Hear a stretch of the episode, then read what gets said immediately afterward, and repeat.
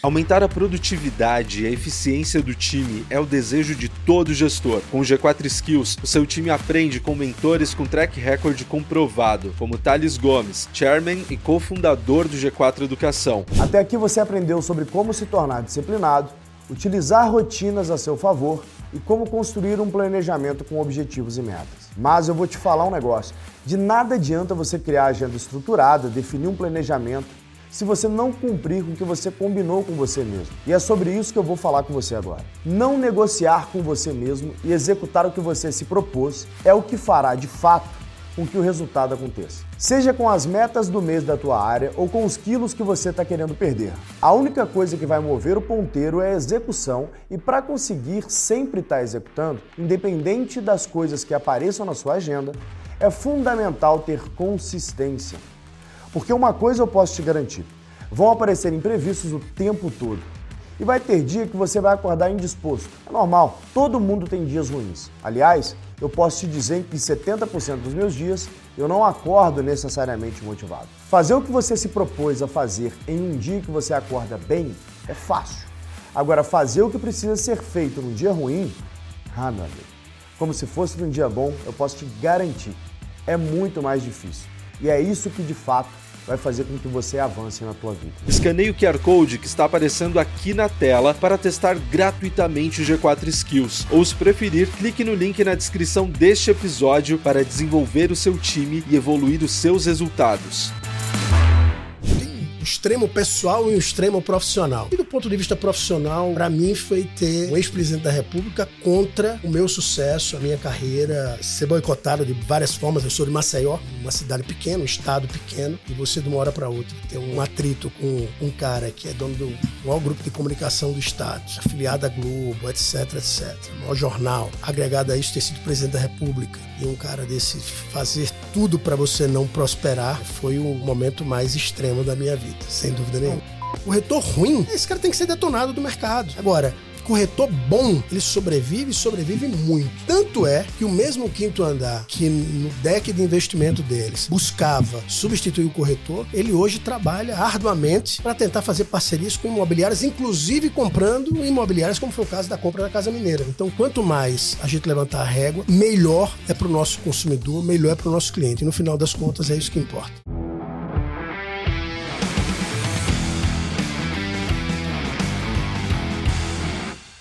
Sejam bem-vindos a mais um podcast Extremos. Fiquei sabendo que você sabe rezar o terço, cara, é verdade isso daí? Como é que a gente contou isso? Você acabou de me falar, pô. Eu não falo de religião em público. Não? E ontem você foi. Ontem eu fui, obviamente, prestigiar o meu grande pastor André Fernandes. Legal. Da Fórmula 1 direto pro culto. E aí, foi legal? Ah, é maneiro, cara. É maneiro. A parada tem uma energia que te tira da frequência, assim faz você dar uma, uma conectada, tu sai animado, assim, tem as reflexões boas. Irado. Os caras são, são bons. Você refletiu sobre a pisada de bola que você deu comigo lá? Na Fórmula 1? É. Não, você, nem tinha, você nem tinha se ligado não, que foi uma pisada de bola. Não foi uma pisada de bola tão foi, grande, foi, foi, um leve toque. Foi, foi, foi bizarro, foi, Peixoto. Não, não foi. Foi o, hashtag vou, chateado. Ó, galera, vou, hashtag chateado com meu querubim. Eu vou, eu vou, vou explicar pra galera aqui. Nem precisa, vamos continuar, o que senão eu vou ficar chateado. foi que ele tava num dia carente. Carente, ai meu e Deus E aí eu andei um pouco mais na frente dele, sabe? Quando a, o homem anda na frente da mulher. E aí ele se sentiu magoado, sentido. Ficou com ciúmes, que tinha muitos amigos, empresários e pessoas no local. E aí ele fechou a cara, emburrou, mané, não quis falar comigo direito, não me deu nem bom dia hoje na reunião de conselho. Não tem mesmo. Então aí, é pô, no almoço eu consegui reverter o desenrole. É isso aí. Sorte que ele não é mulher pra pedir uma bolsa de presente pra poder passar por cima. Porra, boa ideia que você me deu, né? Ela acabou de me dar uma boa ideia, né? Valeu, Manu. Obrigado. Você manda bem. Bom, galera, sejam bem-vindos a mais um G4 Podcast aqui, os episódios extremos. Eu, Alfredo Soares, e o meu co-host aqui, Bruno Nardon, querido Querubim, sempre juntos. Fala, meu filósofo. Em todos. Hoje é um dia cheio aqui, né? Irado. Um dia irado. cheio. Só então, convidado top. Só convidado especial.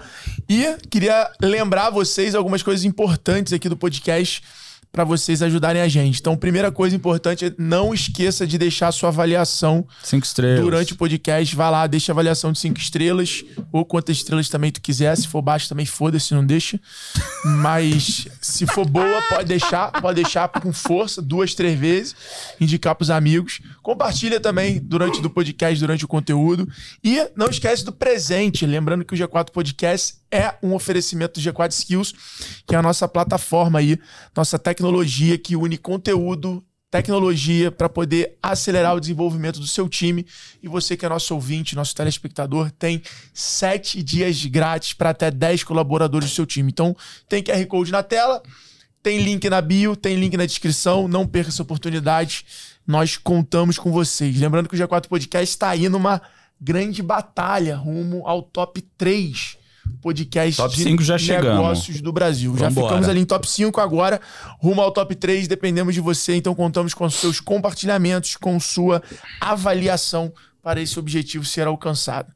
Bom, sem muitas delongas, o nosso convidado de hoje. E, cara, o currículo dele é isso tudo aqui mesmo? É bizarro, cara. Eu fiquei lendo aqui. Eu... É o primeiro currículo que vira folha, né? Nunca tinha visto isso, não. Primeira vez que não tem muito. Quando não tem muito a falar, a gente fala muito. Vira folha. Então vamos lá, eu vou começar. Você. Uma coisa é certa. Você, brasileiro, brasileira, em alguma cidade desse Brasil, já passou por uma loja dele. Com certeza. Isso é um fato. Fato. Isso é um fato. Eu não tô vendo o número aqui, mas se eu não me engano, são mais 600. 630. 630 lojas pelo Brasil. Provavelmente você já passou e você vai se lembrar quando eu apresentar a empresa que ele hoje é CEO, tá? Mas antes disso, ele já tem duas décadas de experiência em liderança de empresas e equipes de alta performance, autor do livro Excelência para Obstinados. Tem a formação é bom, de conselheiro, né, pelo programa de desenvolvimento da Fundação Dom Cabral, MBA em gestão de franquias, especialista em marketing estratégico da UCAN tem as faculdades que eu nem sei o nome. Uni... Né? É Cândido Mendes, do Rio de Janeiro. Cândido Mendes, do Rio de Janeiro.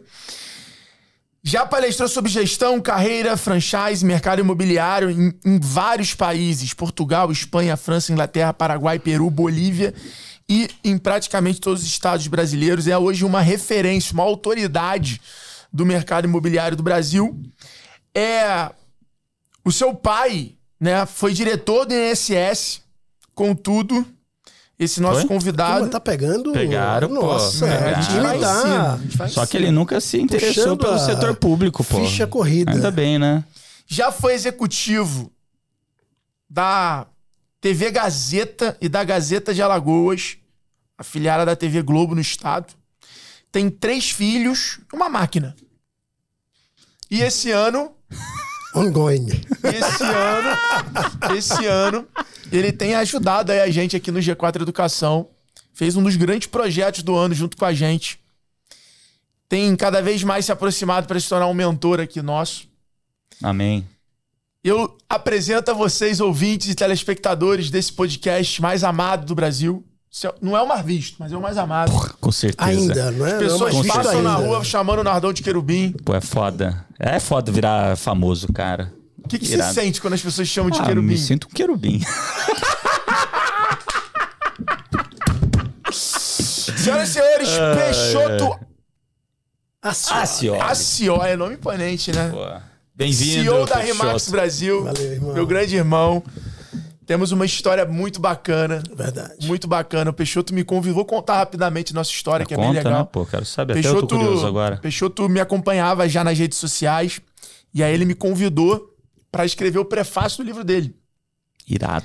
E aí eu escrevi o prefácio do livro dele. A gente foi se conhecer alguns meses depois na festa do Paulinho da Dax. Verdade. Rodrigo falando muito do você. Rodrigo, Rodrigo falando muito, Rodrigo Albuquerque, que eu conheci num casamento de um amigo meu e a gente se tornou parceiro.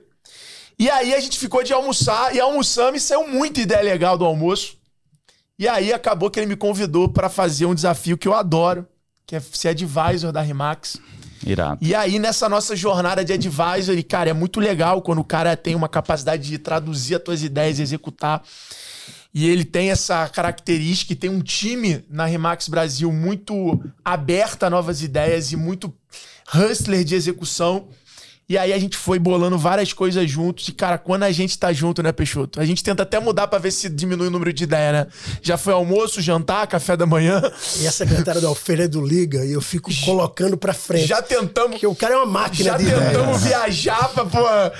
E aí, cara, a gente começou um projeto super bacana e hoje somos, além de tudo, grandes amigos. Tamo juntasso. Beleza. Obrigado aí por estar tá vindo aqui no Extremos gravar junto. e por tudo que a Remax está abrindo de oportunidade pro G4 nesse universo imobiliário também, que eu tenho certeza que é, que é só o começo. Hoje já são quantas pessoas franqueados formados pelo G4 da Remax? Formados exatamente, eu acho que uns 25. E a gente tem 100 inscritos no G4 Traction e é de fato uma das coisas mais bacanas que aconteceram com a que aconteceu com a Remax no Brasil foi ter essa parceria, porque antes de franqueado o cara é empresário. Antes de franqueado, o cara é um executivo. Antes do é um mercado gestor. imobiliário, ele tem que ser bom gestor Exatamente. independente. E vocês é, vieram para, uh, ah, de fato, uh, com, resolver uma lacuna muito importante é, na vida desses caras. Obrigado a vocês pelo, pelo que vocês Ó, vêm fazendo pelos Antes da gente abrir, já nesse momento merchan, que virou... Pô, tipo, falar a verdade, eu, eu falo que eu sou um péssimo vendedor, Nardon. Só que é o seguinte, quando eu gosto de uma coisa, eu falo muito dessa coisa. Então, o G4 é, é hoje um, um xodó que eu tenho, porque de fato você vê aqui a aplicação é imediata, o, o faz a diferença para o empresário. Isso, isso é fundamental e todo mundo deveria passar pelo G4, sinceramente. Grato. Animal. Eu queria saber isso, assim, a Remax já é hoje uma das plataformas de educação. É, quando você olha para o business da Remax, o business dela é preparar o empresário, é preparar o corretor, é preparar o franqueado. Né? Não é um business de vender imóvel da Remax Brasil, a franqueadora. É, então você já tem muito conhecimento, já tem ferramenta online, já tem conteúdo, imersão, já tem tudo de vocês Queria que você explicasse essa diferença do cara. Para quem tá assistindo a gente, que é dono de uma franquia, é franqueador, é, da diferença do que te brilhou os olhos de falar assim, cara, eu já ensino meu franqueado, eu já treino ele, mas, cara, faz é, é, complementar essa formação do G4 durante esse processo do cara se tornar um franqueado Remax. A formação de um franqueador normalmente é muito vertical. Então você vai, é claro, eu que sou apaixonado por educação e a Remax, que tem uma característica muito forte nessa área da educação, a gente investe bastante. Então a gente tem universidade online, a gente tem academia Remax, que são os regionais, cada franquia é incentivada a ter escola Remax. Então a gente foca muito nisso, seja no online, é, seja no presencial. Mas sempre a gente vai, uh, sempre a gente passa pela, pelas questões mais gerais da, da parte de gestão. E quando chega no mercado imobiliário, quando chega na área de pessoas, que isso é muito forte na Remax, o grande trabalho do franqueado Remax não é vender imóvel, ele não vende imóvel. O trabalho dele é recrutar um time e fazer com que aquele time tenha autonomia para ter sucesso. Esse é o grande diferencial e esse é o grande, a grande sacada da Remax. Então, a gente entra muito no mercado imobiliário, a gente entra muito na parte de recrutamento, de liderança. E o que, que a G4 é, complementa para a gente? O G4 ele, ele dá para a gente, sinceramente, aquilo que falta, uh, de uma maneira geral, numa franqueadora, que é criar e formar empresários. Então a gente passa por isso, evidentemente, mas a cada tema que a gente fala uma hora, você vem num traction aqui e você passa três dias falando sobre aquele Irá. tema. Então faz uma diferença muito grande. Animal. E a Remax não é só para dono de imobiliário corretor, como a galera pensa. A Remax, na verdade, é para qualquer tipo de empresário ou empreendedor que queira ter um negócio e por acaso é no mercado imobiliário. É, hoje eu estava na formação inicial de franqueados, dando uma palestra, 50 é, empresários e parte deles eram empresários que, inclusive, tinham outra franquia, que conheceu a gente na ABF, que é a Associação Brasileira de Franchise, na feira da ABF, que é a maior do mundo, que acontece aqui em São Paulo. Então, ao invés de vender uh, um cookie, ao invés de vender um pastel, o cara vai vender um imóvel que tem um valor agregado muito maior e tem uma margem é, significativamente maior. Então, é um negócio, para quem gosta de serviço, é, agrega muito valor. E a gente vem, claro, com todo o know-how para transferir para esses empresários. Muito bom. Quanto, quanto que vocês fecharam ano passado aí de valor de venda de imóveis 8. na rede? 8,5, quase 8,5 bi de reais. pouquinho, hein? Esse ano a gente deve chegar aí a, 7, a 10 bi. A gente já está em 7,5, 7,800. E os dois meses são muito impactantes pra gente. É, os cara. últimos dois meses. Porrada, hein? E assim, com vários prêmios aí, né? Conquistar cinco estrelas no Guia de Franquias em 2017, 18, 18, 19, 19, 20, lá do Pequenas Empresas e Grandes Negócios. Então, é uma franqueadora com, né, além de ter um produto muito bom, correta e acertada para quem também quer virar aí é um franqueado de vocês. Imagino como que é o processo hoje. É, o, o, isso daí retrata muito, isso é uma pesquisa feita pela Pequenas Empresas e Grandes Negócios com os franqueados. Então são eles que que, que dão uma nota. que dão uma nota. Então, uh, uh, isso retrata. No ano passado, a gente também conseguiu as cinco estrelas. E em 2021, a gente foi eleita a melhor franquia do Brasil. É, que porrada, cara. É, melhor franquia do Brasil pela Pequenas Empresas e Grandes Negócios com apoio da ABF. E, cara, assim. Em 2000 qual? É, 2020, a gente foi eleita a melhor região do mundo. Ou seja, é um prêmio, digamos assim, vertical, que vem da, da Remax Internacional, com os 120 países, elege o melhor país do mundo. E 2021, a gente foi eleita a melhor franquia a marca franqueadora no Brasil. E a sorte já e aí, sem aí, dúvida nenhuma. E aí concorre com todo mundo. Aí, porra, show, bota aí no meu currículo essa e aí. aí vamos para cima, vamos para Marte.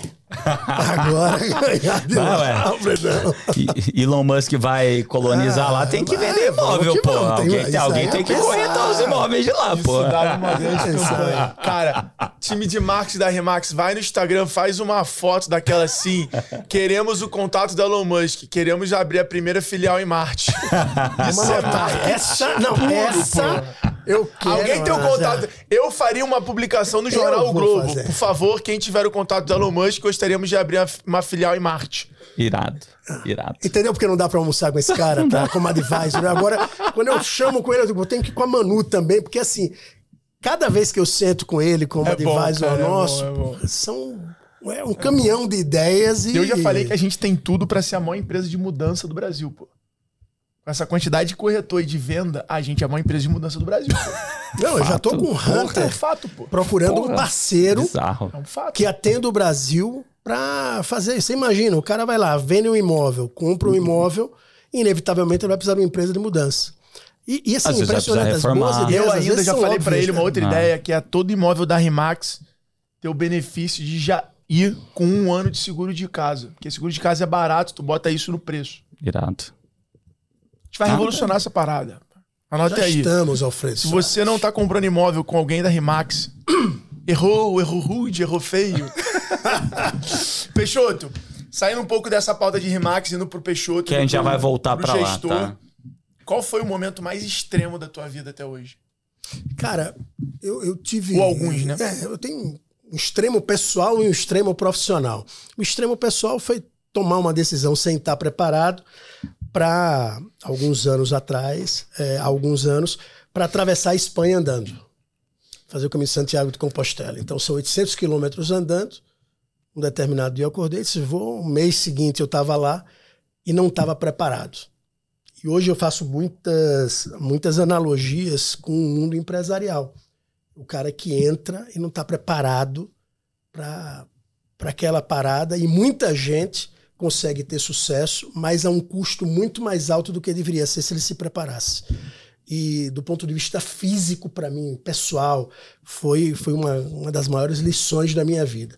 E do ponto de vista profissional, uh, ah, para mim foi ter uh, um ex-presidente da República contra o meu sucesso, a minha carreira, é, ser boicotado de várias formas. Eu sou de Maceió, né? Uma cidade pequena, um estado pequeno, e você de uma hora para outra ter um, um atrito com um cara que é dono do maior grupo de comunicação do estado, né? afiliado à Globo, etc, etc, maior jornal, e agregado a isso ter sido presidente da República, e um cara desse fazer tudo para você não prosperar, é, foi o, o momento mais extremo da minha vida, sem dúvida nenhuma. Não, conta mais, pô, como é que essa história aconteceu? Não, a gente foi é, em 2001, eu acredito, uh, o principal executivo da organização Arnon de Mello, que é o grupo do Collor, que tem algumas rádios, tem jornal, era o jornal líder de lá, uh, filiada à Globo. Enfim, ele já tava, tinha isso antes tinha. de o ser. Do Arnon de Mello, o grupo Arnon de Mello era do, era do pai do Collor. Tá.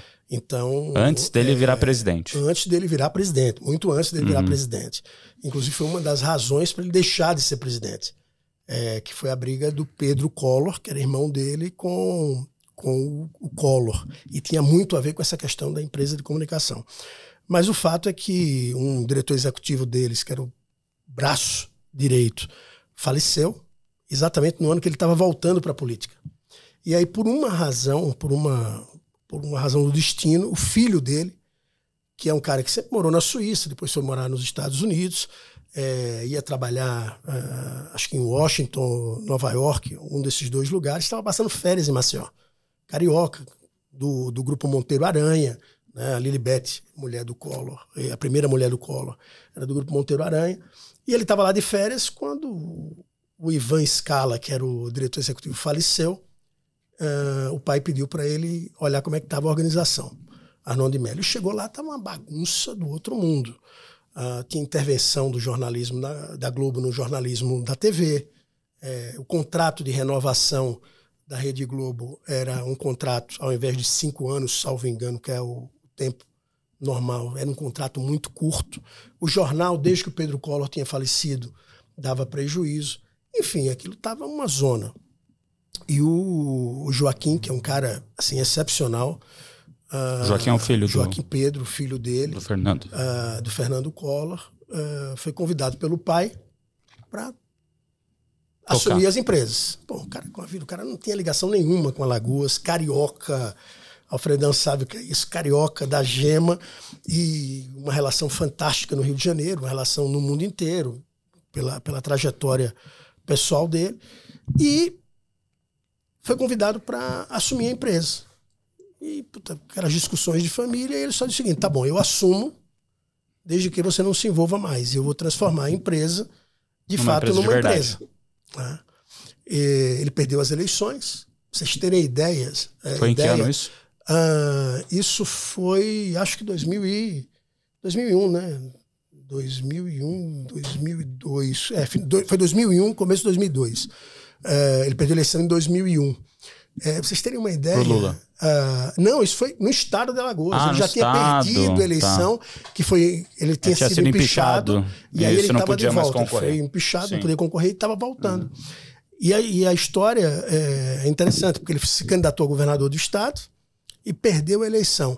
E só para vocês terem uma ideia, o Tribunal Regional Eleitoral tinha dado de direito de resposta para o candidato que tinha sido eleito a manchete, a capa do jornal, que hoje é bem menos expressivo, mas estamos muito no digital, mas na época era. Hum. Você imagina uma capa de um jornal desmentindo você. Então a credibilidade estourada. E aí o Joaquim Pedro assumiu a presidência da companhia, é, o pai se afastou e o Joaquim entrou no processo de profissionalização. Então, contratou um diretor executivo da organização Hernani Mello, um cara muito bom chamado Júlio Giron, que veio da RBS, que é aquele grupo de comunicação. Sim, lá do Sul. É, ele é gaúcho, uh, era diretor da NET, uh, criou um conselho de administração uh, e me convidou para ser diretor de mídia impressa. Cara, dois anos a gente passou lá, tinha um grupo muito bacana, eu trouxe caras, uh, pessoas, levei pessoas de São Paulo para Maceió, jornalistas que um jornalista que Rodrigo Cavalcante que foi da Veja, foi ser diretor de redação, uh, uma turma muito boa, formou um time Incrível. de sonhos. Em um ano a gente reverteu o resultado do jornal. Animal. No segundo ano a gente reverteu o resultado de toda a companhia. Toda a companhia. Deixamos de ter intervenção da Globo na, na TV, contrato renovado por mais tempo, jornal dando lucro, tudo redondo, só que uma coisa não estava redonda a relação com o ex-presidente Fernando Collor. É, do filho com o pai. Do filho, de todos nós, no final das uhum. contas, porque se tornou de fato uma empresa. E naquela época você tinha muito. Uh, uma interferência política, e sobretudo no Nordeste, no Norte e Nordeste do Brasil, muito grande no velho, nos veículos de comunicação. E o, e o, Pedro, o Joaquim Pedro blindou. O resumo é que no dia 10 de janeiro de 2004, o Collor dá um impeachment no filho. né? demite o filho, demite todos os executivos principais, eram sete, seis, sete executivos que fizeram uma grande mudança, demitimos muita gente, foi muito sofrido, mas no final, quando a gente estava começando a, a, a, colher os frutos, o Collor demite o filho, demite os executivos e eu sou convidado a permanecer. E para mim, de maneira muito simples, é, eu cheguei com o Joaquim e tinha que sair com o Joaquim, até porque a cultura da empresa ia, ser, ia voltar a ser o que era no passado. E decidi sair. E passei dois anos da minha vida extremamente difíceis, porque eu recebi sete propostas para ser executivo. Uh, o Collor pessoalmente, inclusive uma pessoa colocou no Viva Voz na hora que o Collor estava no telefone dizendo, puta, não contrata esse cara que ele é persona non grata. É, e num estado pequeno você tem uma tem um inimigo desse porte é muito grande. Mas até na Remax ele criou problema. Até na Remax, quando eu assumi a Remax quatro anos depois, é, puta, problema sério, assim, metendo pau no jornal, e impactava. Quando a gente foi fazer o lançamento lá da franquia, até que eu falei com o Joaquim, disse, pô, Joaquim, a única coisa, o único mal que eu fiz pro seu pai foi ajudar a salvar a empresa dele. E aí o Joaquim falou com o Renato Teixeira, na época presidente da companhia, e Renato Teixeira. Renato Teixeira, que foi o cara que ah, tá, trouxe o Remax para o Brasil. Não, não era um músico, Caralho, não. que loucura. E aí as coisas resolveram. O resultado é que hoje, segundo notícias aí que saíram, notícias que saíram nos últimos dias, a, eles estão perdendo o sinal Globo. O jornal, desde muito tempo, não era não é mais expressivo. Enfim, foi pro. Uh, o grupo está indo para o saco. É o preço da não profissionalização. Mas esse foi o momento mais extremo da minha vida. Loucura, certamente. cara. Imagino que deve ser complicado você ser persona não grata só por não ter aceitado ficar lá, continuar tocando. É num estado pequeno, né? Ah. assim, São Paulo, a gente, em São Paulo a gente não, não liga para política. Se o prefeito entrar aqui no G4, a gente talvez nem saiba quem é o prefeito de São Paulo. É, um estado pequeno, tudo gira em torno uh, da política. E você está contra o fluxo é, de fato, muito desafiador. Mas tudo passa. É. Cara, Deixa, eu quero voltar a um ponto anterior lá do Caminho de Santiago. Pode voltar, fica à vontade. Fica à vontade, você vai deixar agora? Agora ele tá, você viu? Tá, tá careteando. Só caminharei pra... ao teu lado. Jamais um passo à frente. Segurando o cajado. É, é, chavequeiro demais, meu Deus do céu. Vou cobrar caro isso, viu? Que eu achei que tava cobrando barato. Não, beleza. Tá tudo certo, irmão. Agora você que dá reparou a minha fuga no almoço hoje? Estratégica. Ah, é? Porra, acho que vai gastar 400 conto pra comer salada e carne. Levantei e já meti um compromisso. É, o cara é foda. Mas vamos lá. Você falou que você foi pro Caminho de Santiago, você acordou do dia pra noite, falou que quero fazer. E você Caminhou os 800 quilômetros? Caminhei os 800 quilômetros. Foram em quantos dias?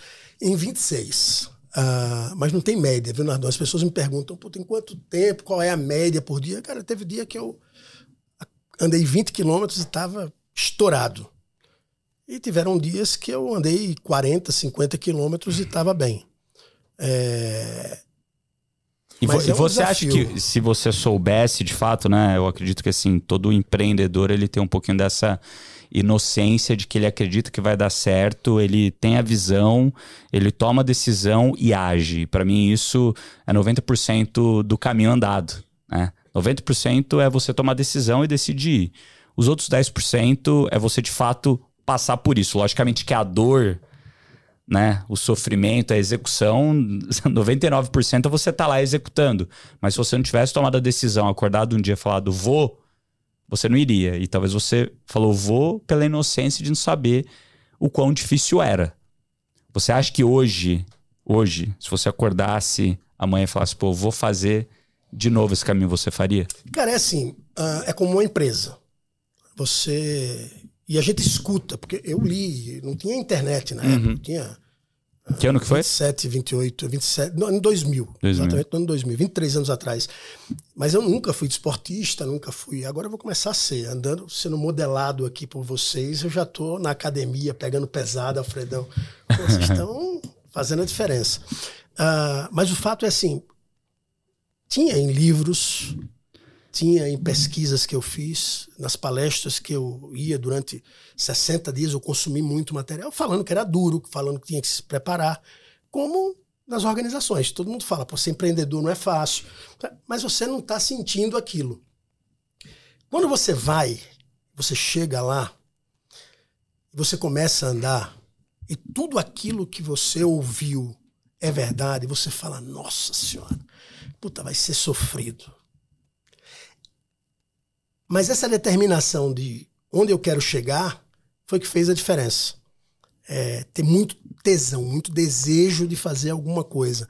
E foi isso que eu fiz. O meu tesão, o meu desejo era chegar em Santiago de Compostela de um jeito ou de outro. E quando eu falo de um jeito ou de outro, andando, mas sem uma perna, sem um braço, andando. Eu tinha que chegar lá e foi muito sofrido, mas cada vez que era sofrido, cada dificuldade que eu tinha, cada problema que eu enfrentava, é, eu olhava Santiago e falava, puta, eu tenho que cumprir. Você foi sozinho? Então, esse é um outro ponto. Eu tomei a decisão de, uh, no mês de abril, porque é muito frio na região. E eu queria fazer o caminho de Santiago sozinho. Eu queria, estava numa pegada de reflexão, numa pegada do que é que eu vou fazer da minha vida e tal. É, mas assim como na vida, o caminho de Santiago também ele dá umas lições. E já no primeiro dia eu conheci um austríaco que se tornou um grande amigo.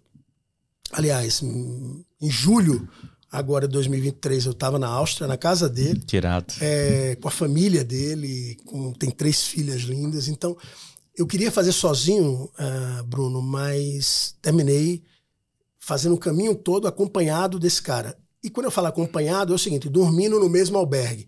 Porque as caminhadas são longas, ele era um cara que tinha sido do exército austríaco, tinha uma formação, uma estrutura física infinitamente melhor que a minha.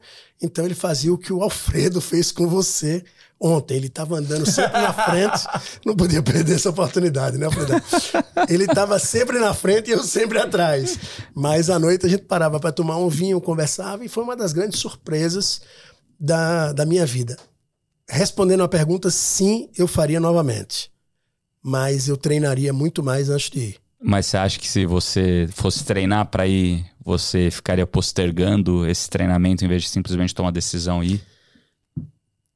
Cara, porque e, o treinar é, é uma assim, forma de postergar aquilo que você tem que fazer. É, mas assim, vamos lá. Contar qualquer história do presente para o passado é uma delícia. Uhum. Né? Eu venho ah. aqui e falo, puta, às vezes dou palestra, as pessoas pedem para falar sobre esse tema, é mais motivacional. Deus sabe o que eu fiquei lá naquele caminho que rodava na minha cabeça de falar, pô, você tinha que ter se preparado, você tinha que. Então, não é se preparar para virar um super atleta para fazer o caminho, mas é olhar para o relógio, olhar para o cronômetro e fazer, pô, eu estou fazendo uh, isso bem, não está doendo. Eu lembro que eu vim para São Paulo para comprar os equipamentos porque lá em Maceió não tinha. Ah, e, puta, comprei a melhor bota, comprei tudo que era de melhor, eu comprei na melhor capa, melhor, tudo, tudo. E o cara só me falou uma coisa: tem que amaciar a bota, porque senão você vai ter problema. Beleza, cheguei em Maceió, durante três dias, sei lá, dois, três dias, eu andei na praia com a bota. Quando eu vi que ela estava meio suja da areia da praia, eu disse, já está amaciada. A bota, que era algo extremamente. que era para ser minha maior aliada, foi minha maior inimiga. Foi minha maior inimiga. Então, assim, você pode ter a melhor ferramenta, você pode ter tudo. Se você não usar direito, e eu estou falando no meu caso na caminhada, uhum. mas serve para a vida, isso gera um problema muito grande. É, então, você não precisa ser o perfeito. Você não precisa estar. Tá, mas você tem que estar tá preparado. É, se você ficar você pensando. Desistir ou não? Você ficar pensando, você não faz. Perfeito. Eu acho que empreendedor é muito isso. Mas você também ir na porrada sem preparação nenhuma, você toma na cabeça, não tem jeito. Cara, essas perguntas sempre me fazem. Você pensou em desistir? Eu sofri muito no caminho. Eu tive momentos que eu tive que jogar minha bota fora.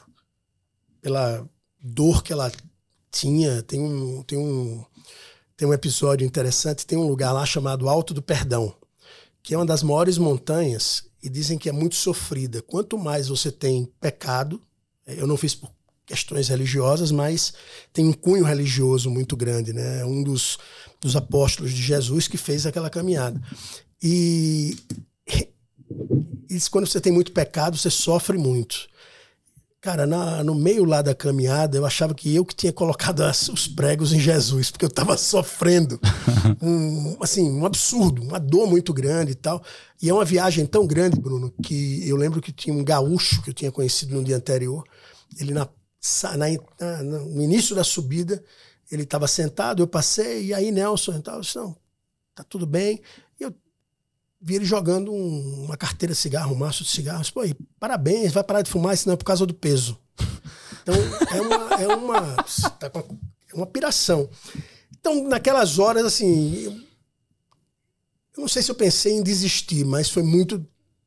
Foram momentos muito desanimadores.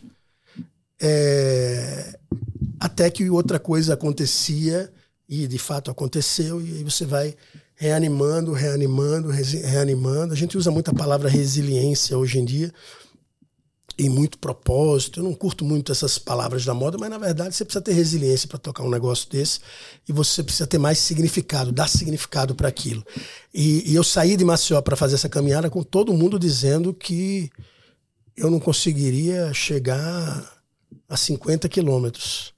Então, o cara que mais acreditou em mim foi um grande amigo meu chamado Luciano e eles, pô, faz o seguinte, cara, quando der 400 quilômetros, que é a metade, pega um trem, pega um ônibus, vai para Madrid e vai para as baladas. então, o cara que mais acreditou em mim falou isso. E, ó, quando chegou no quilômetro 400, Bruno pesou. Porque foi o limite, né? Assim, de lá para lá, daquele momento para lá, ninguém mais acreditava que eu ia que eu iria chegar. E terminei chegando. Irado. Animal. Cara, você é um cara, um, um tipo de gestor que está muito a, acostumado a pegar a empresa em momento de estresse, né? Fazer turnaround, assim, de negócio. Acho que a, a, tua história na Rimax é um pouco isso, né? Você pega a Rimax ali pesada, uma cultura frágil, é, uma crise no mercado imobiliário, e aí você começa a reestruturar cultura, processos, pessoas, a fazer o by the book ali, o playbook do zero. E hoje a Rimax torna aí uma empresa lucrativa, geradora de caixa, né, líder no seu segmento. Queria que você falasse um pouco dessa característica e o que que um gestor que pega bucha, igual normalmente você está acostumado a, a assumir, a gente em conversa, você já falou isso, falou, cara, eu gosto de pegar esse desafio de, de reviravolta. Queria que você falasse um pouquinho das características do perfil que você tem que ter para poder fazer. E, cara, qual é a tua receita para virar o jogo numa empresa que está no momento de estresse? Cara, primeiro, uh, você precisa ter muito claro aquilo que você precisa saber, o que você precisa fazer. Então, você precisa saber aquilo que você precisa fazer. Você, eu, no meu caso, eu já estava na Remax há bastante tempo. Né? Desde 2009 era diretor executivo, em 2013 é, eu virei vice-presidente de operações e a empresa tinha, na época, 117 franquias, a rede faturava aí 26 milhões quando eu fui convidado pelo Renato a assumir a presidência. É, então, primeira coisa é entender quais são os problemas da empresa. E para você resolver o problema de uma empresa, na minha visão, você tem que estar muito focado na cultura daquela empresa, é, por mais doloroso que seja, você precisa olhar muito o custo da empresa. É, e custo da empresa é uma coisa, custo é uma coisa que mata qualquer companhia. Você precisa valorizar muito as pessoas que vão ficar na empresa, porque boa parte ou parte das pessoas elas vão sair. Então, aquelas pessoas que vão ficar, você precisa ter a clareza, uh, dar clareza para ela de onde, você quer, de onde você quer chegar, para que você consiga, de fato, ter aliados. Eu não conseguiria, em nenhuma das empresas que eu passei, é, chegar uh, no sucesso que eu tive se eu não tivesse ao meu lado pessoas muito bacanas. No meu caso da Remax, seja no time da Remax Brasil, seja master franqueados regionais, sejam alguns franqueados que permaneceram. Então, a grande virada está na cultura, nas pessoas e um controle de custos extremamente rígido. Claro, falar de receita, falar de área de vendas é chover no molhado. Você tem que estar tá olhando a receita, você tem que estar. Tá, mas e trabalhar muito, Bruno. A gente está numa fase, e eu de vez em quando converso isso com o Alfredo, a turma, ah, não, você trabalha quatro horas por dia, você está com muito, sabe, cada um com muito mimimi. Eu não conheço nenhum empresário, nenhuma empresária que teve sucesso sem trabalhar muito. Não conheço. Pode ser que exista, mas eu nunca tive a oportunidade de conhecer. Eu vejo muita gente em rede social, no Instagram, no TikTok, que eu e o Alfredo somos usuários é, é, assíduos. assíduos. Aquilo é quase uma universidade Pô, de altíssimo nível. Né? É cara, já comecei puro. a investir em cripto, já comecei a investir em consórcio. A nutrição, a nutrição clube, passa por lá. Nosso membro do clube João Torres. E Porra, minha dieta foi muito balizada em especialistas de TikTok, pô. Cientista e comecei a treinar perna por causa do TikTok, pô. Então é isso. Você vê que a gente está buscando na mesma fonte. de queimar calorias. Mesma fonte. mesma fonte. Ah, então... A gente tem que viver com isso, né, Nando? O, o... Sem contar então, resumo de filme e fofoca, né? Nossa, isso também é importante. De, de, de... Mas você vê a turma falando, vendendo sucesso em pouco tempo, sucesso com pouco trabalho. Cara, você vê aqui no G4, pô, a turma aqui, a gente estava fazendo traction, 10 horas da noite, 9 horas da noite, tinha uma turma de vendas entrando lá, comemorando a meta.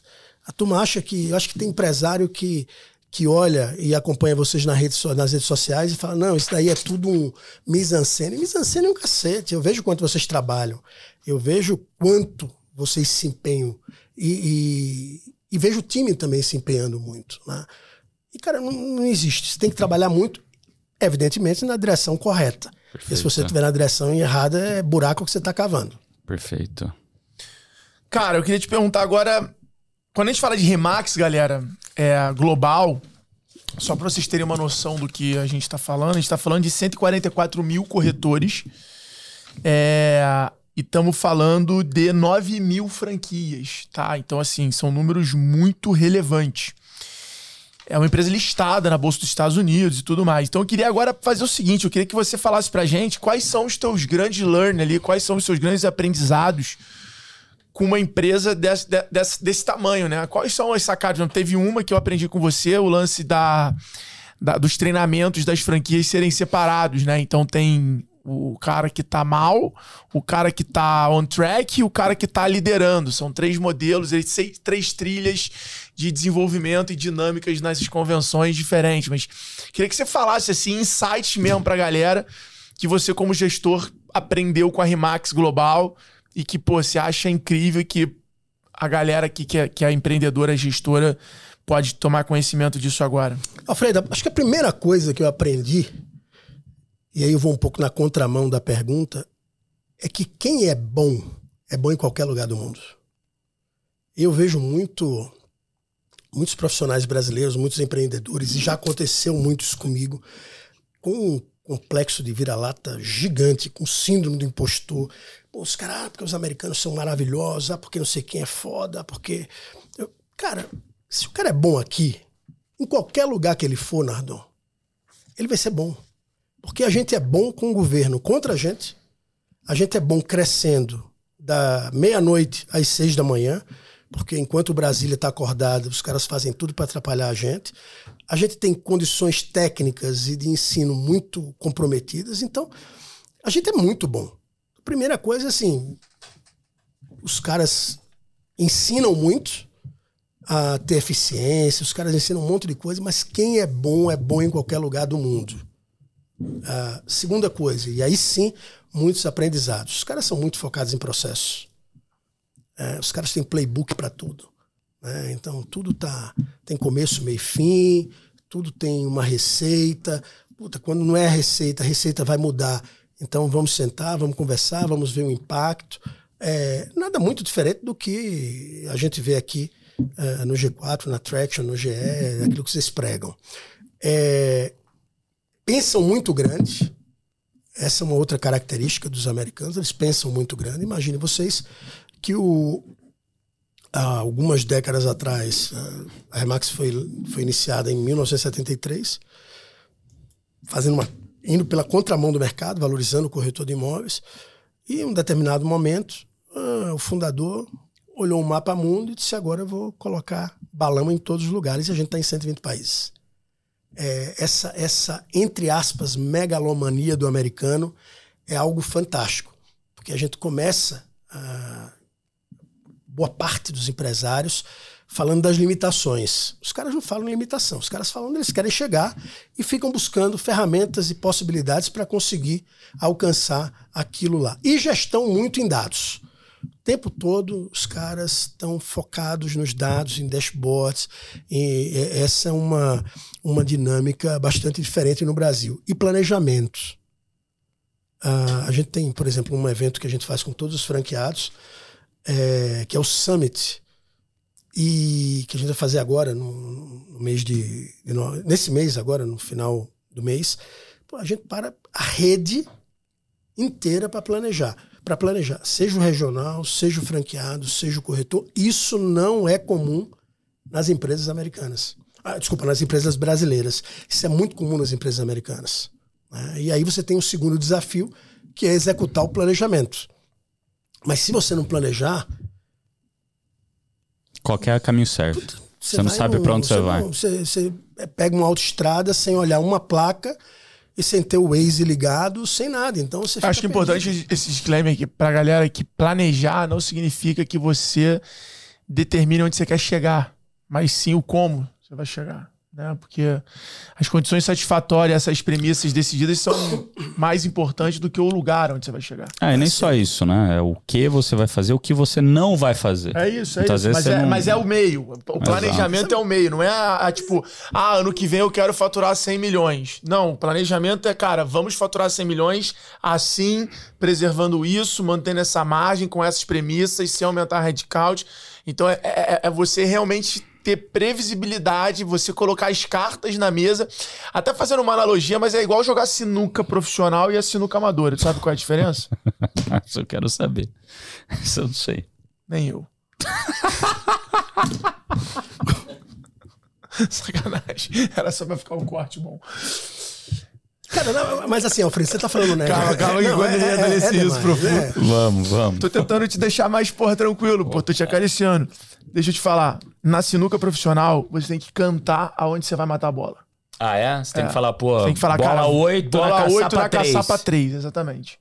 Você não é tipo, ah, bati a bola, bateu 3 lá, não. Você tem que falar, cara, essa bola preta eu vou matar ela naquela caçapa. Se ela cair em outra caçapa, você perdeu. Então, é, é, é essa para mim é a diferença do negócio com, planeja, com plano, com planejamento estratégico, de um negócio que tem uma visão estratégica. Ah, querer ir para lá. Ser intencional. É, não, segunda, não vai ser por acaso. A, essa falha eu vejo muitos empresários cometendo. Então o cara acha que tem um planejamento quando ele define por de ele maneira sabia clara onde ele quer as chegar. Bom, esse é o primeiro passo. Se você não sabe onde você quer chegar, ferrou. Agora, cada número daquele precisa ter, e vocês dão aula disso, iniciativas estratégicas que façam com que aquele número seja alcançado. Né? Então, e aí eu acho que você falou uma coisa, Nardo, muito bacana. É, duas coisas que são inimigos de planejamento. Primeiro, boas ideias. Cara, você faz todo o seu planejamentozinho do ano. O tempo todo, se você está conversando com gente boa, vai trazer boas ideias. E aí você fica o tempo todo mudando a estratégia. E aí você não chega a lugar nenhum. E a segunda coisa é não saber dizer não, não saber o que falar não. É, essas são duas, duas coisas que aconteceram ao longo da minha vida que para mim foram extremamente importantes. Eu quando assumi a Remax Brasil em 2017, em 2000 e, em dois, 2016, 2000, é, começo de 2016, cara, eu tinha três indicadores que eu focava. Primeiro, uh, eu precisava de franquias, de venda de franquia. Porque eu precisava aumentar a rede. Para eu ter resultado, eu precisava de corretores na rede. E para eu ter corretores, eu precisava de faturamento. Na verdade, não nessa ordem. Primeiro, eu tinha o faturamento. Segundo, para ter o faturamento, eu precisava de corretores e, e, e da rede. Eu não estou falando da MXSA, da, da, da empresa franqueadora. Eu estou falando da rede, porque os caras precisam ganhar dinheiro. Na hora que eles ganham dinheiro, a gente também ganha dinheiro. Né? É efeito colateral. E, cara, a minha agenda era assim: vinha alguém querer falar comigo, bacana. Vai impactar qual, desse, qual desses três indicadores? Se não impactava um daqueles indicadores, eu não atendia, não conversava e não gastava tempo. Então esse foco, ele é muito importante, né? Muito bom. O que foi o maior erro aí que vocês cometeram nesses primeiros anos e hoje você leva ele com uma lição valiosa? Cara, você compra uma franquia, você está comprando know-how, você está comprando um modelo de negócio, você está comprando uh, o como fazer aquilo. Né? E a gente, nos primeiros anos, a gente achava que a gente era mais inteligente do que todo mundo. A gente começou a tropicalizar. É, e no final das contas. Tropicalizar, as metodologias lá de fora para falar, ah, isso não vai funcionar no e, Brasil. E olha só, a, tanto a venda, o imóvel imobiliário, o, o, desculpa, o mercado imobiliário é igual em qualquer lugar do mundo. Todo mundo que está comprando um imóvel, ele quer comprar o imóvel pelo melhor preço possível, o melhor imóvel do mundo. Melhor imóvel possível. E todo mundo quer vender, quer vender pelo melhor preço o mais rápido possível. Ah, eu não quero vender rápido, então você não quer vender seu imóvel. Não aconteceu nenhum fato relevante na sua vida que você de fato queira vender aquele imóvel. Tá? Perfeito. É... E vinha uma metodologia pronta que é líder global e a gente começou a tropicalizar. Esse foi o grande erro nosso. Foi antes de você assumir é, a presidência. Antes de assumir a presidência, mas eu já estava na Remax. Uhum. Né? Então eu conversava muito com o VP global uh, chamado Larry Oberly, foi um grande mentor para mim. Ele falava: Pô, vocês estão.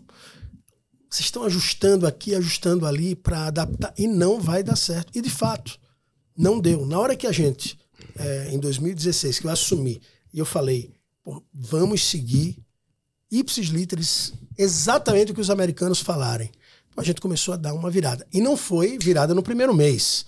Né? É um transatlântico. Para pegar a velocidade, amigo, demora um tempo.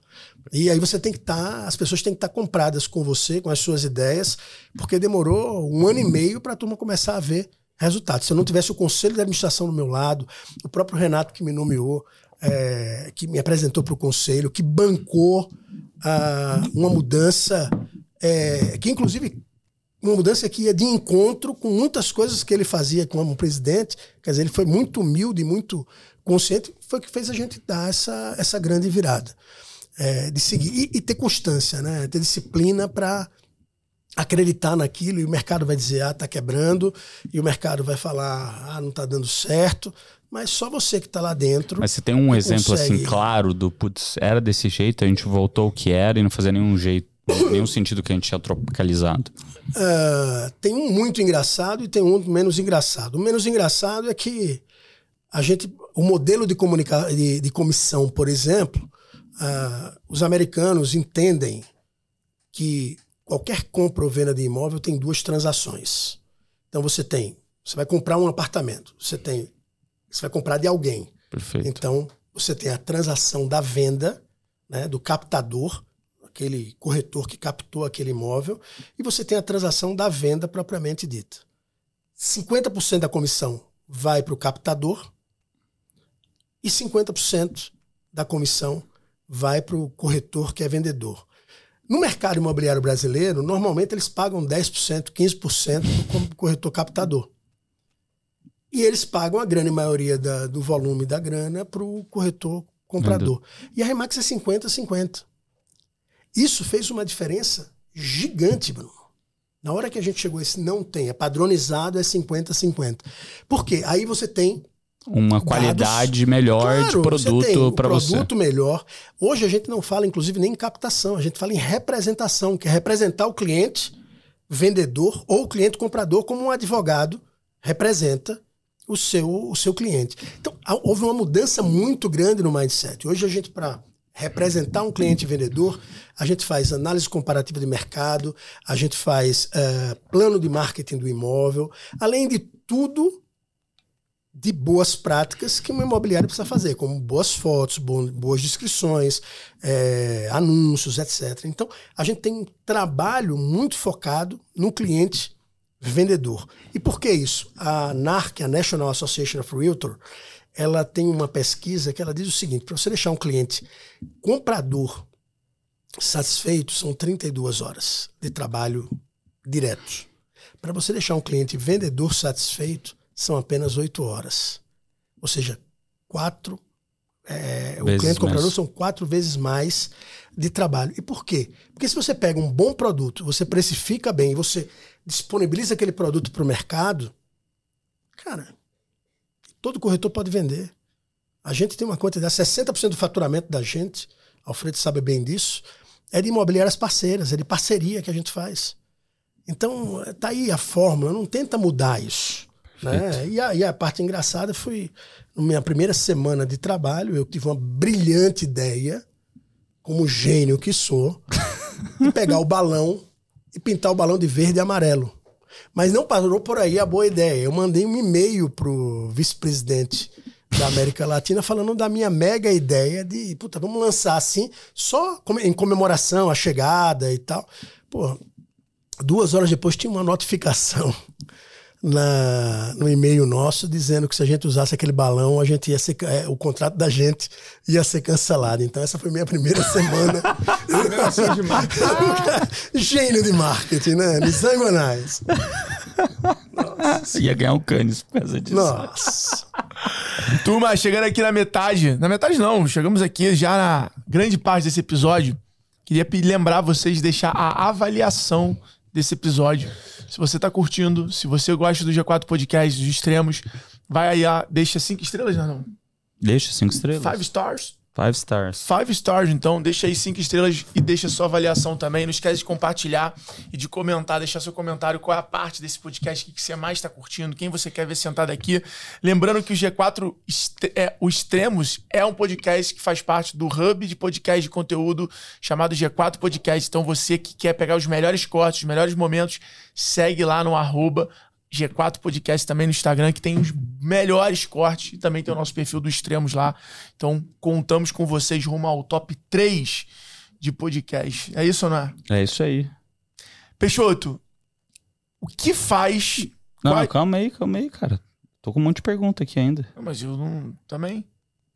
Você quer me interromper assim? Pode não, ir, pode é porque você já vem pra cá, já. Não, não então não, vai lá, então vai, não, então vai. Foi mal. Hoje me, pegou um voo todo de, me, de asa, me, me acelerei, me acelerei. De asas tortas, acelerei, asas tortas. Acelerei, acelerei, acelerei. Vai lá. Queria que você falasse assim, você, porra, lidar com dezenas de milhares de corretores. Quais são as características do corretor do futuro? Quais são as características de um corretor de imóveis de alta performance hoje no Brasil? Cara, é a mesma característica para mim de um bom vendedor. Ele precisa ter foco. Uh, em satisfazer as expectativas do cliente. Ele precisa ter foco, e aí vocês falam um negócio muito bacana, ter o foco do cliente. É, é olhar que aquele cara lá, aquele cliente, ele será um. Ele pode. Ele tem um lifetime value, né? O, ele pode ser muito mais do que apenas uma transação imobiliária. Eu tenho alguns amigos que são corretores, tanto aqui no Brasil como fora do Brasil, caras que colocam no bolso Aqui no Brasil, eu tenho um corretor que coloca no bolso 3 milhões de reais por ano. É, fora do Brasil, eu tenho amigos meus que fazem 1 milhão, 2 milhões de dólares por ano. Aí você pergunta, qual é o segredo?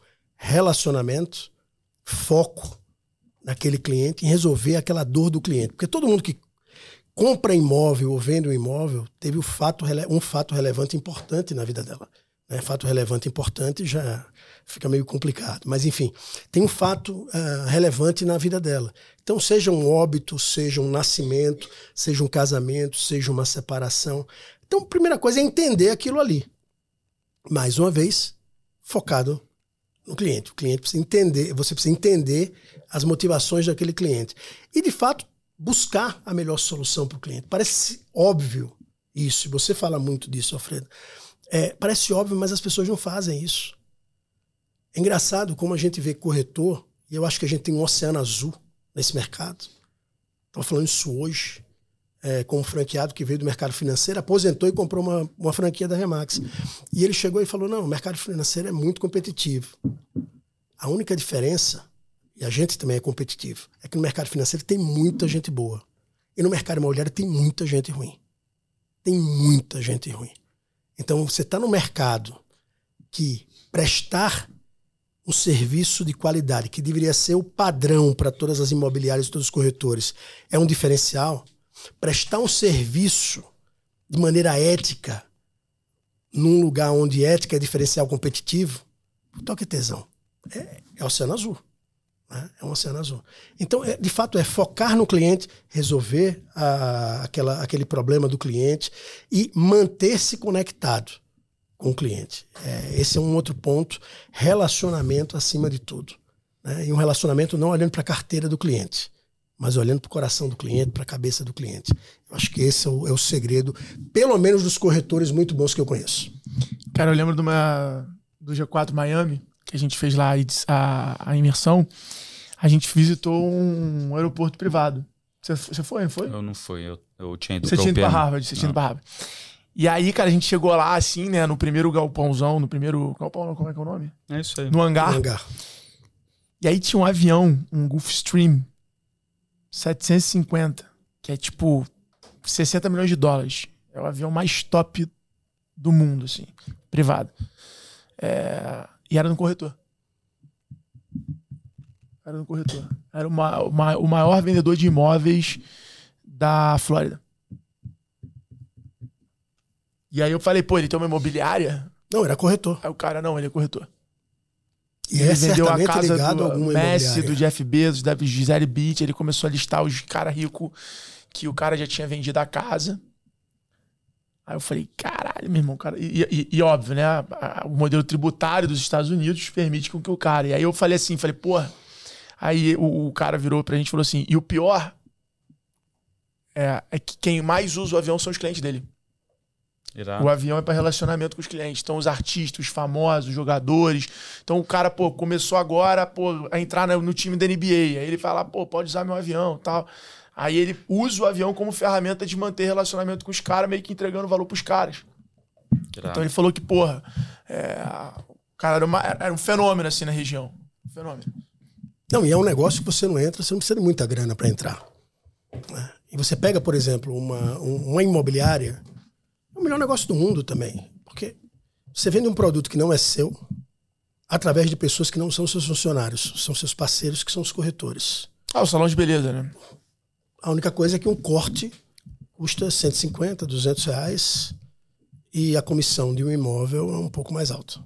E como é que funciona a parte de comissão? A gente estava conversando esses dias atrás, precisamente ontem, e você comentou que a comissão da Remax é muito superior ao do mercado. Como é que funciona esse esquema de comissão? Então, basicamente, quando, quando. O que é que o Dave Lininger, que fundou a companhia, lá atrás percebeu?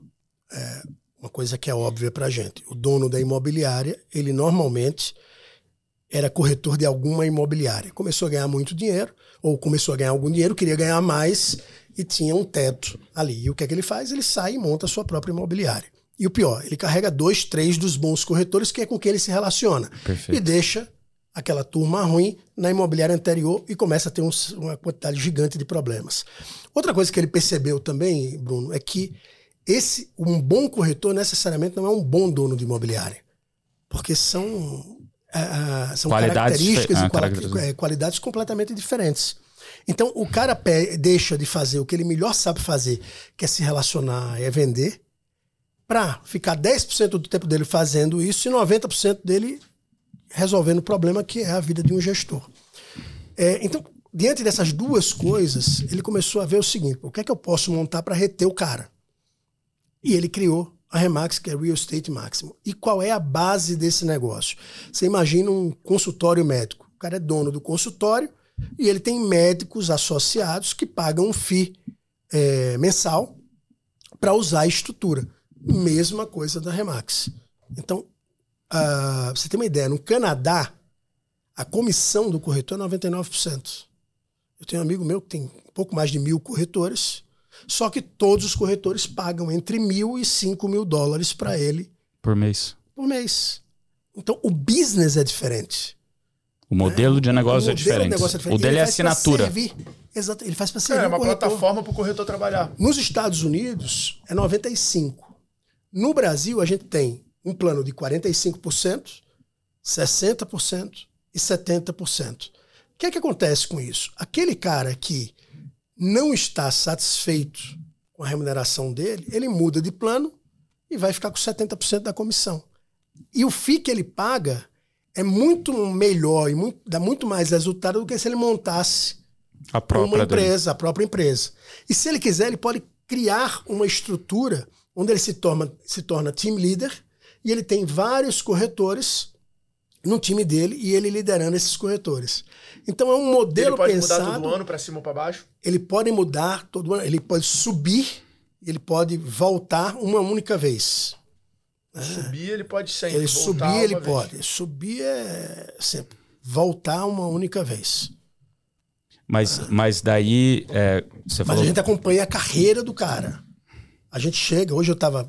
É... Mas, mas o que que muda? É, por exemplo, ele passou de 45 para 60, que você falou? Passou, vamos lá, ele hoje paga 200 reais por mês. Um, o um corretor. Um corretor que é 45%.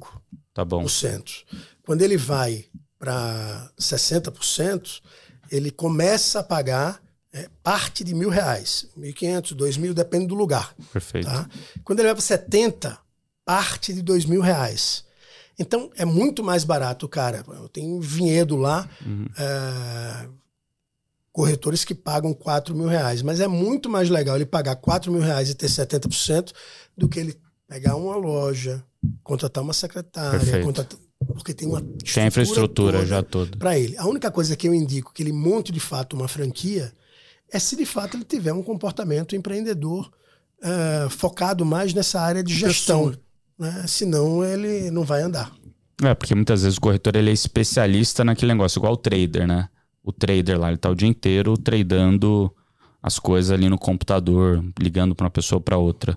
Nem sempre esse trader vai ser um bom gestor. O corretor no fim do dia é a mesma coisa. Às vezes ele é muito bom em vender, achar cliente, achar imóvel, né? fazer aquele trabalho, é, fazer aquele trabalho ali do dia a dia. Mas muitas vezes quando ele sai dali para ser gestor, ele não, não manda tão bem assim. É, tem uma coisa que às vezes as pessoas ligam, Peixoto, eu tô querendo um corretor, tô querendo vender minha casa. Eu pergunto onde é. Ah, já fala um bairro X. É, Muitas vezes eu digo, pô, eu não consigo lhe atender. Eu não tenho corretor especialista no bairro. Naquele bairro. E mais ainda, às vezes, muitas vezes, em Portugal, a gente tem corretor especialista naquela quadra, mas ele sabe tudo da quadra. O meu corretor aqui de São Paulo é assim. Tem que saber Diogo. tudo. Não tem como. O Diogo é especialista em Brooklyn e Cidade Jardim ali. E é muita coisa, porque ele não sabe é, ele era é. Brooklyn, mas ele se mudou para Cidade Jardim aí. Exatamente. Mas assim, ele não sabe. Porque, vamos lá. Como é que você fala qual é o valor de um imóvel? Não é pelo que está anunciado, pelo que está é anunciado. Pelo que está saindo. É quanto foi vendido e quanto tempo demorou para vender. Perfeito. Né? É meio óbvio isso, mas as pessoas não vão. Eles, eles colocam o preço de um imóvel, olham lá no, no Zap, no LX, um, dois, no três, Real imóveis, e né? tal. Né? e fala, putz, vale tanto. Não, não vale tanto. Isso aí é o que está sendo pedido. Daí se vai vender ou não, tem uma discrepância muito grande. Então, para isso, você precisa ser muito especialista, conhecer. E, e assim, é, seja especialista num bairro, tenha imóveis que, você, que tem a mesma característica para vender, porque aí você tem um hall de imóveis para apresentar ao cliente.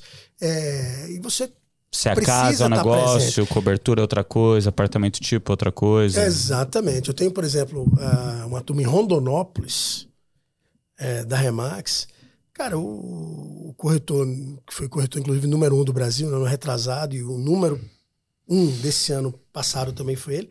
O cara é popstar em Rondonópolis. Eu tenho um amigo meu na ilha, nas Ilhas Caimã, que a mulher dele trabalha com televisão e ele é mais famoso nas Ilhas Caimã do que a mulher dele. Inclusive foi o corretor o número corretor? um dos Estados Unidos, o corretor. Porque ele está em outdoor, ele está é, fazendo publicidade em televisão. Ah, nos Estados Unidos isso é muito tá... comum, né? No sul do Brasil ficou meio assim, né? É, sul, aqui, hoje em São que Paulo irado. começa. A gente tem. Brasil, tem... tem outdoor com a falta do cara assim, ó. O dedinho de baixo também. Não, hang loose, hang loose. Esse a gente desaconselha. Ah. Depende, desaconselha não, porque eu tenho um cara que é o Pio, ele só é chamado pelo apelido dele, que é surfista. É, tem três lojas no Guarujá, um puta relacionamento. E se colocar um blazer no cara, não faz sentido. Ele só anda com camisa de surfista, ele só anda de bermuda e o cara fatura pra caramba. Então tem é, é, identidade. É, é identidade de cara. Regionalização. Muito bom. Cadê a tua, teu caminhão de perguntas? Não, era aquela ali que eu queria fazer, pô. Quando tu falou um caminhão, é que eu, é que eu, eu falei pensei, assim, É que eu pensei que você já ia pro bate-bola. Não, agora é o bate-bola. Agora? Agora é a hora do bate-bola. então bate essa bola aí. Não, tem mais uma pergunta antes do bate-bola. O que, que, você acha com a chegada dessas empresas como o Quinto Andar, a Loft, é, empresas que. É, como é que isso mudou o mercado? É, como mudou o mercado, como você vê isso indo para frente? Cara, primeiro eu achei bárbaro. É, eu sou um fã incondicional do Gabriel, que é o CEO do Quinto Andar. é, eu, inclusive, no Connect Mob desse ano, eu fiz uma palestra lá para 3 mil pessoas e coloquei o case do quinto andar. É, pode ficar com raivinha, pode tentar segurar mercado baseado na lei, é, porque a gente é muito capitalista, todo mundo é livre comércio, mas na hora que começa a Apertar morder um calo, pouco, né? aí o cara vai para o sindicato, vai para o conselho, vai para não sei para onde, para tentar reservar mercado. Então, primeiro, eu acho que os caras entraram, é, sobretudo o quinto andar, com uma. A, entraram numa, numa lacuna deixada pelo próprio mercado. Primeira coisa. Segunda coisa, a, quando você pega o deck de investimentos do quinto andar, pelo menos o que eu tive acesso, tem um, um velhinho lá, um corretor velhinho, e eles falando, ó, a gente vai substituir isso daqui. E nada contra, pessoal, é velhinho, nada, até porque com essa barba branca, Alfredão, eu tô nessa pegada agora. Mas o fato é, aquele corretor tem que morrer mesmo. Ele tem que sair do mercado, porque ele é um desserviço para a sociedade. Corretor ruim, corretor meio. É, é, aquele cara lá do. dos esqueci o nome da, da, da, da série, que é o Agostinho Carrara. Sabe aquele. Sim.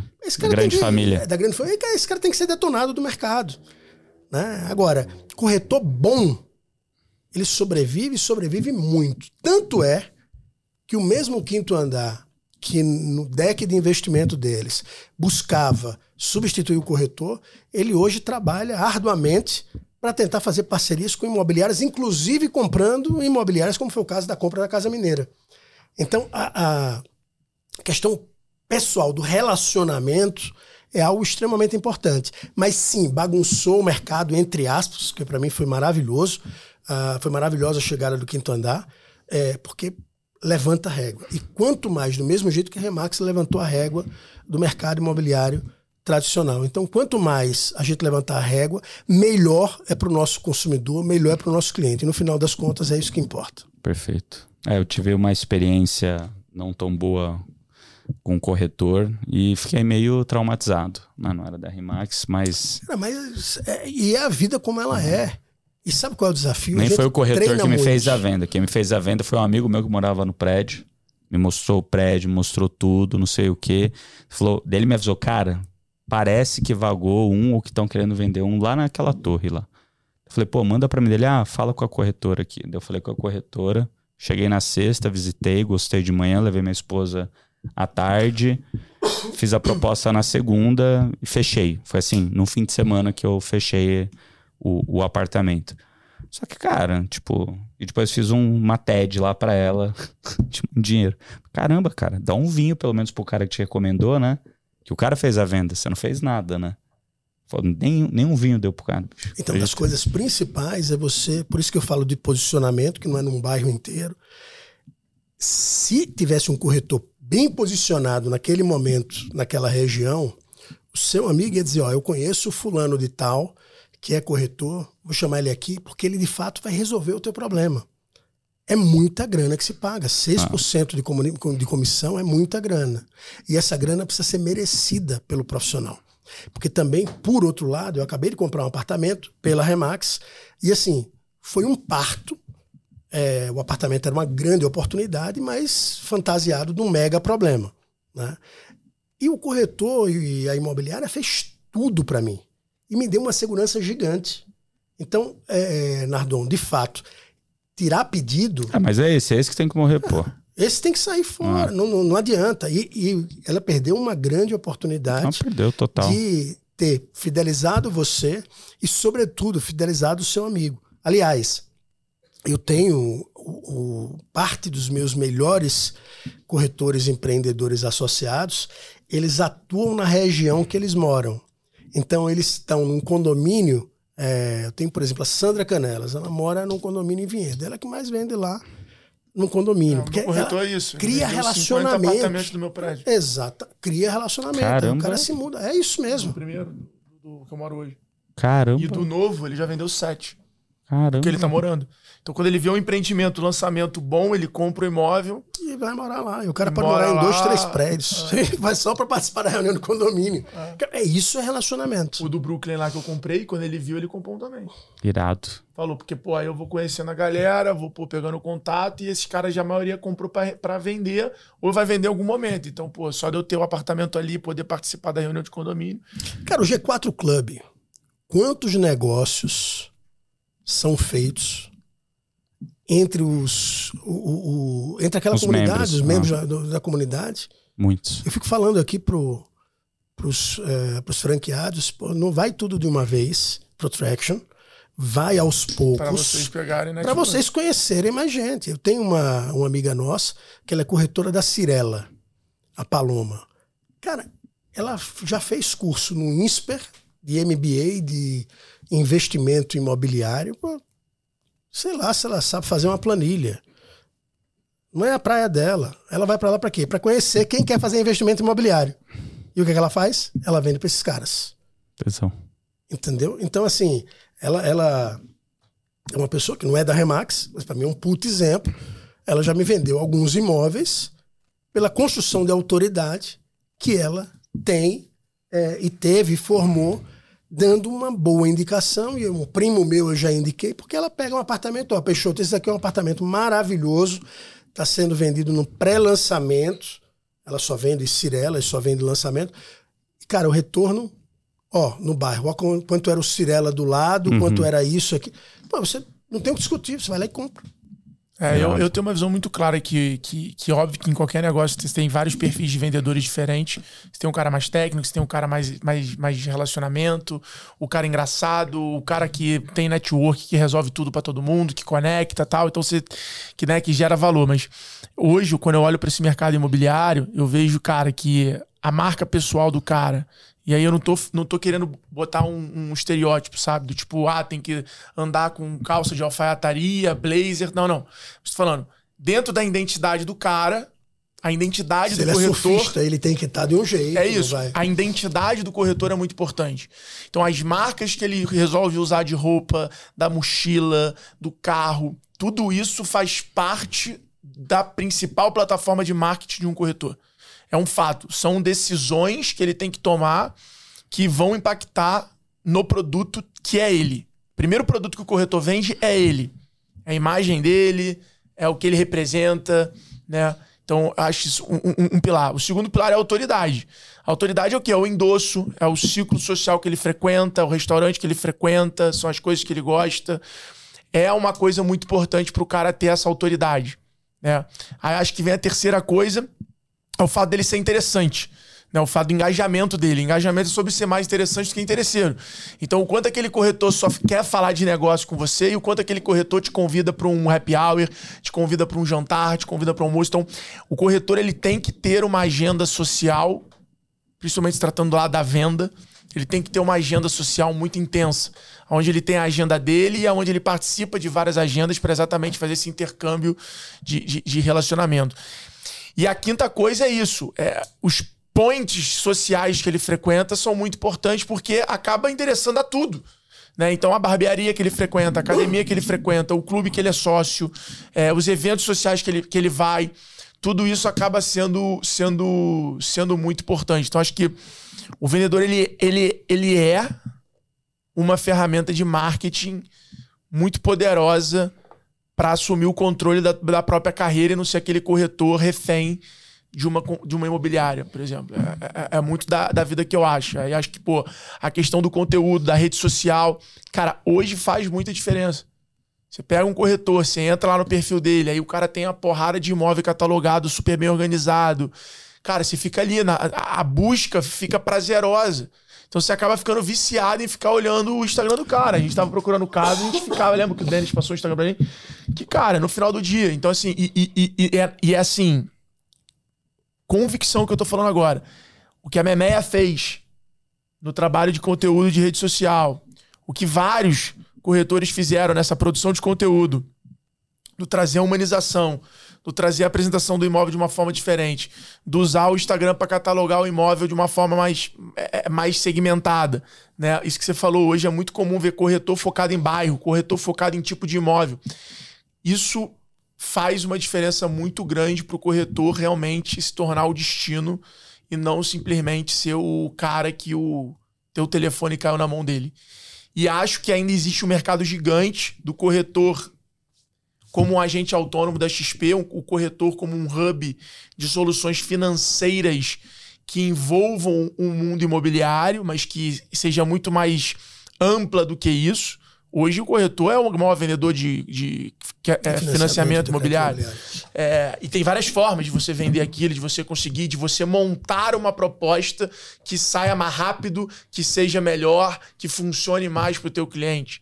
É, então, Acho que o corretor, cada vez menos corretor, cada vez mais consultor de negócios imobiliários, é, é, trazendo essa relação e entendendo que a relação dele começa muito antes da pessoa estar tá precisando ou procurando um imóvel.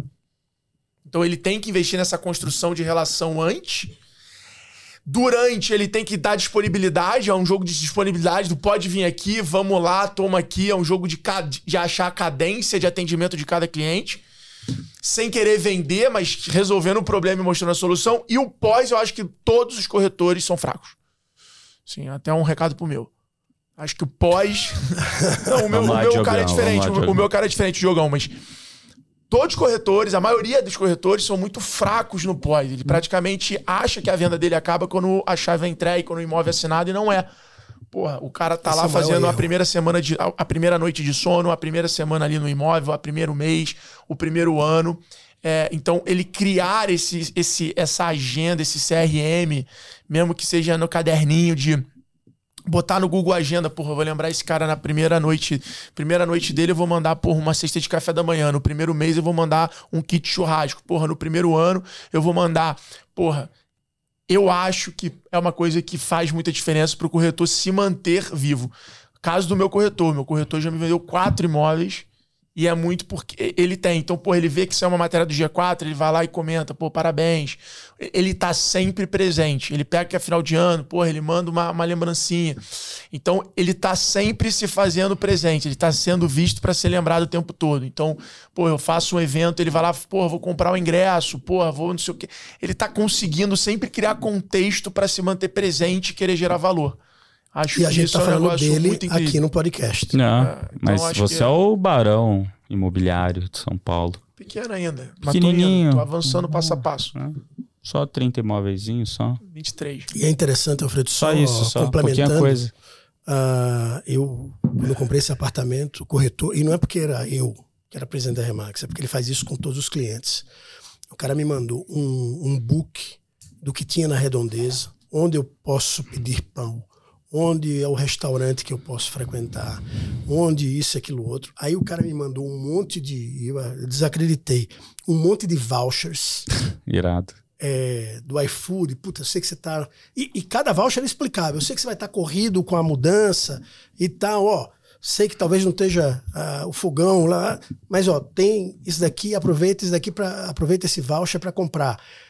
Assim, o cara me veio com um negócio que eu que muitas vezes dou palestra treinando a turma a fazer isso, me surpreendi. É, mas eu acho que o corretor ele acaba tendo um problema que fica aquela coisa do ah, isso é responsabilidade da construtora, ah, isso é responsabilidade é da imobiliária. Ah, loucura isso. Ele não olha para o ganho dele, e aí eu acho que é uma coisa muito que vem da educação financeira do corretor, que corretor normalmente ele escolhe ser corretor quando ele não tem mais opção, quando ele tá fudido. E aí, todo o dinheiro que ele ganha, ele já, meu irmão, já tomou dívida com carro, já tomou dívida com a casa, já tomou dívida com uma viagem, já tomou dívida com uma obra. Então fica um ganha-gasta, ganha-gasta, que o cara acaba não administrando uma receita dele, dele entender que, mesmo ele sendo corretor de uma imobiliária, ele é uma empresa. Então essa empresa, ele tem que investir no branding, dele, ele tem que investir no network, ele tem que investir na educação, no desenvolvimento. Ele não pode só depender da empresa. Então ele deveria. Na recomendação. Ele não deve. Ele deveria. Na recomendação. Falar assim, falar, cara, é isso, eu faturei X mil um milhão de reais no ano passado. Pô, 5% disso aqui eu vou investir na minha autoridade. Então, porra, 50 mil eu vou investir em academia, vou investir em viagem, em restaurante, em coisas que me, porra, endossam a autoridade, fazer o G4, enfim. Pô, 5% eu vou, que é 850 mil reais, eu vou investir em relacionamento com a minha própria base de clientes, 2%. E ele começar a ter uma noção de negócio para ele entender que aquele faturamento não é para ele ir lá e gastar, é para ele construir o próximo nível dele. Que é o que a é gente é fala, que é o que a gente tá no Summit, que a gente conversa muito é sobre isso. isso. Só que falta isso pro corretor, porque eu vejo, o cara vai, ele já pô, troca de imóvel, aí o cara vai. E eu entendo, por outro lado, o dono da construtora, o dono da imobiliária, de, de fomentar o cara a fazer isso, porque é óbvio, quanto mais o cara precisa de dinheiro, mais ele vai se dedicar ao trabalho e vai trabalhar na força bruta e não na inteligência. Que é aquele lance que eu falo: trabalhar muito não significa ganhar dinheiro. Trabalhar certo significa ganhar dinheiro. Então, às vezes, tu trabalha muito e você tá com a saúde fodida, você perde tua família, você acaba tendo um custo de iFood, de coisa, de comida fora de casa gigante. Ou seja, o custo para você ganhar aquilo não compensa. Claro que não. Você então, tem que então, trabalhar certo e trabalhar, trabalhar muito para conseguir. E você bota mais energia e trabalhar muito certo, aí você realmente consegue ter um potencial de ganho ali desproporcional, que é um, um, a escala, a verdadeira escala, independente de escalar um negócio ou o teu ganho. Que é isso, é um corretor ganhar 2 milhões de dólares por mês. O cara escalou o trabalho dele, pô. De alguma forma o cara escalou.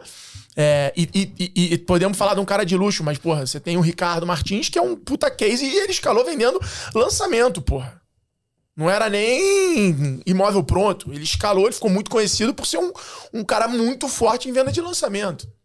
É, então, acho que essa questão da educação financeira do corretor faz ele não olhar para o ganho dele como uma fonte de receita que não necessariamente é tudo lucro líquido. E que começa que pela forma que ele vê o recebimento. Ele precisa investir Exato. nele, ele precisa investir no relacionamento com o cliente dele, ele precisa investir no cliente dele para que gere mais indicação, mais relacionamento. E quando ele joga isso numa janela de 5, 10 anos, ele se torna uma referência para aquele grupo de clientes. E a primeira coisa, Alfredo, é, é a forma que ele vê o faturamento dele. Isso é um problema não só para o corretor, como do empresário de pequeno porte, que ele olha e ele está pensando sempre no mês. Ele sequer olha no ano. Ele pega, ao invés de ele fazer um orçamento anual e ele trabalhar, claro, vendo as, as características de mercado, sazonalidade. Então, o corretor ele acha que tem. Alguns corretores acham que tem salário. E, cara, não tem. Às vezes você vai ganhar, vai receber, eu essa palavra ganhar, você vai receber, sei lá, 70 mil reais no mês, vai passar dois meses é, sem receber esses, essa grana, depois você vai colocar 150 mil, aí vai passar X meses. Então, para você ter previsibilidade, é importante você colocar isso no ano e ver os investimentos que você acabou de fazer, que é o que a gente explica. Então, pra você ter ideia, eu passo dois dias agora com os corretores, além dos franqueados, em dezembro, dois dias, só explicando os caras esse planejamento, execução e planejamento financeiro. Sensacional. É, é bem desafiador. Boa, reta final, batemos aqui uma hora e meia, galera, desse episódio incrível. Espero que vocês tenham Poderia ficar de três horas, né? Não, o papo pô, tá bom, bom, pô. Muito bom. É, não esquece de deixar nossa avaliação aí, que é super importante, cinco estrelas. É, e também seguir a gente nas redes sociais, arroba extremos, arroba G4 Podcast. Aproveitar aí o QR Code na tela, aproveitar aí o link na, na descrição para vocês aproveitarem o G4 Skills 7 dias grátis. E vamos lá para a reta final. Peixoto, bate bola. Complete a frase. O mundo precisa de. Honestidade. Boa. O que você deixou de ser quando cresceu?